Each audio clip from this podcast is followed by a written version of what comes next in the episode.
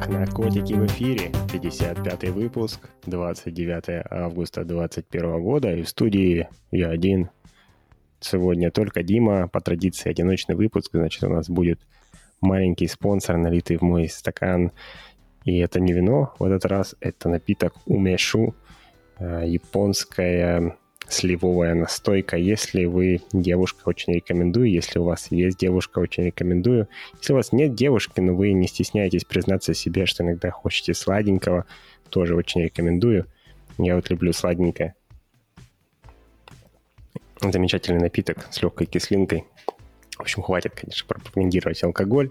Сегодня будет рассказ про планеты, про потенциально обитаемые экзопланеты, про отчаянные планеты-изгои – и все такое. Вообще, что такое экзопланета? Экзопланета — это банально сокращение от английского extrasolar planet и означает планета вне нашей Солнечной системы. Все. А rogue planet, или дословно, если перевести, будет планета-изгой, такой подвид, как планета, которая не принадлежит вообще никакой Солнечной системе, вернее, звездной системе, одиноко болтается в космосе в темноте. И вот как раз про эти планеты было две новости э, недавно. Первая про то, что нашелся еще один вид обитаемых экзопланет. И история с ними набирает обороты прям нереально быстро. Если э, в начале их почти э, не знали, и они ну, они не светятся, в отличие от звезд, поэтому их очень тяжело заметить. И до ближайших звезд э, десятки световых лет. Сравните это со световыми минутами, считанными. До Солнца даже наш Плутон маленький, чтобы найти, потребовалось довольно много лет и хороший телескоп. Вот. А заметить звезду э, далеко, вернее, заметить планету в другой звездной системе, еще звезда ее как бы закрывает своим светом. Это, в общем, было непросто. Но потом нашли способ, потом еще, и потом, в общем, открытия новых экзопланет посыпались сотнями. Сейчас уже известно 4000, достоверно известно, а оценка по галактике поднялась до миллиардов. И, короче, вокруг нас столько планет, мы ведь не знали, а вдруг там кто-то живет. Вот, про это как раз новости. Изначально, ну, как бы к потенциальным обитаемым планетам относились так. Если похоже на Землю, то может быть будет обитаемая. Надо, чтобы была тверденькая, чтобы не газовая, э, чтобы не очень маленькая, э, не очень большая, не очень жаркая, не очень холодная, чтобы вода была, чтобы давление было не очень большое. В общем, э, следили за тем, чтобы она была похожа на нас. И зону, вот где такие планеты летают вокруг звезды, они на, определенном расстоянии летают, ее назвали Goldilocks Zone, или по-русски зона Златовласки, по детской сказке. У нас она называется просто «Три медведя», а в английском она называется «Златовласка». «Три медведя» — это девочка, которая там, помните, кроватки мерила. Одна слишком маленькая, одна слишком большая, а вот в середине в самый раз. Вот с планетами точно так же, в честь нее назвали эту зону. Вот, а потом прикинули и поняли, что есть еще куча вариантов. Например, в принципе, может быть э, здоровая газоледяная планета, но под ледяной коркой у нее будут э, океаны. Например, на нее действуют приливные силы, и она греется изнутри. Или например, у нее тоже есть, допустим, а, расплавленное ядро, как, как у Земли, и у нас же такое существует на самом деле. В холодных океанах а, кое-где поднимаются горячие источники, и там живут э, бактерии. Для них там хорошая температура. Вот также точно, точно может быть где-нибудь и в космосе. И потом придумали еще всякие варианты, при которых а, может быть, например, а, если планету заклинило приливными силами, она одним боком все время к звезде поворачивается, как Луна, например, к нам. Да? Вот у нас Луну а, приливными силами заклинило, и мы всегда видим только одну ее сторону. Если бы мы были звездой, эту сторону бы сильно припекала, она была бы дико раскаленная, а другая сторона была бы очень холодная. В общем, ни та, ни другая сторона для жизни не годятся. Но потом как бы быстро догадались, что а, вот такой периметр, экватор такой посерединке между этими двумя сторонами, он как раз может быть в самый раз. То есть это будет такая планета, где жить можно только на кольце между светом и тенью. Но можно же. В общем, варианты обнаружились, а новость как раз в том, что придумали еще один вариант. Наблюдали за планетой с красивым именем К2 18b.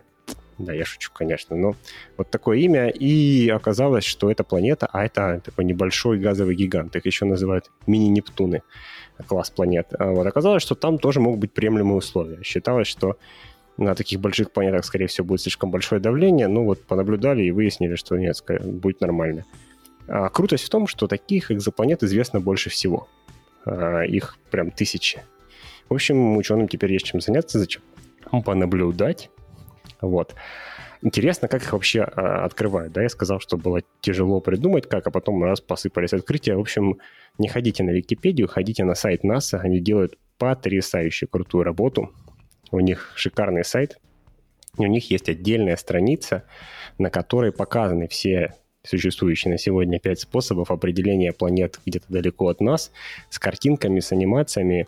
Э, так настолько понятно, что даже текст читать не обязательно. В общем, там способы такие. Есть э, способ, когда отслеживают радиальную скорость. Если планета большая, вращается вокруг звезды, то звезду немножечко качает, и как бы из стороны в сторону тоже, да, они она не вокруг своего центра масс начинает вращаться, а вокруг общего центра массы этой планеты.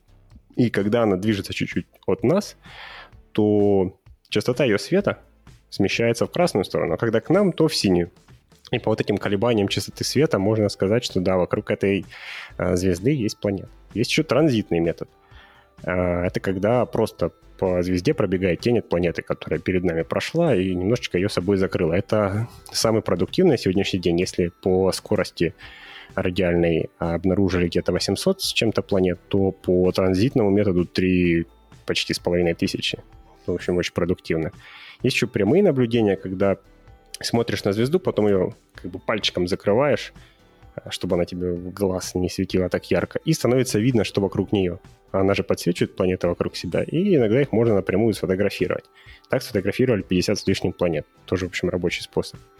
Есть еще гравитационное микролинзирование. Планета большая, а у нее есть достаточно массы для того, чтобы искривлять вокруг себя пространство-время. Когда вокруг нее летит свет, он должен был разойтись в разные стороны, как бы но планета его как линза немножечко собирает в пучок, и если она прошла как бы между нами и источником света, то она может так залинзировать свет на нас, и так можно понять, что вот там где-то планета летала, так тоже 100 с лишним планет нашли. И есть еще астрометрия. Это когда просто смотрят, что звезду немножко качает влево-вправо, относительно других. И, ну, как бы, как и в первом способе, э, понятно, что где-то есть, значит, рядом с ней что-то еще, вторая планета, скорее всего, в этой системе, которая ее качает. Ну, и можно так понять. Но, в общем, этот способ самый как раз неэффективный. Так нашли одну всего планету.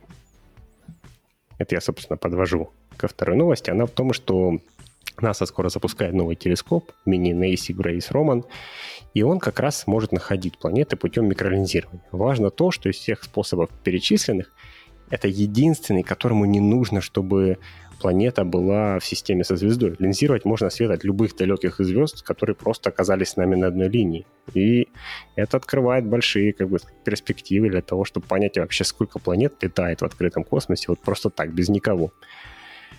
Есть, конечно, минус э, линзирования от внешних источников, оно предполагает наличие внешнего источника на одной линии с нами. Это случается нечасто. Но астрономы, они же не просто так хранят данные своих наблюдений многие годы.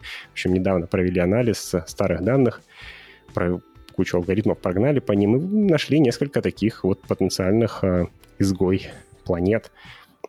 Это, конечно, было непросто. Сами авторы работы сказали, что определять их это почти как следить за вспышкой одного светлячка на шоссе, где машины светят тебе в лицо. Вот так вот они дословно сказали. В общем, да, непросто, но с новым телескопом светлячков им станет чуть-чуть лучше видно.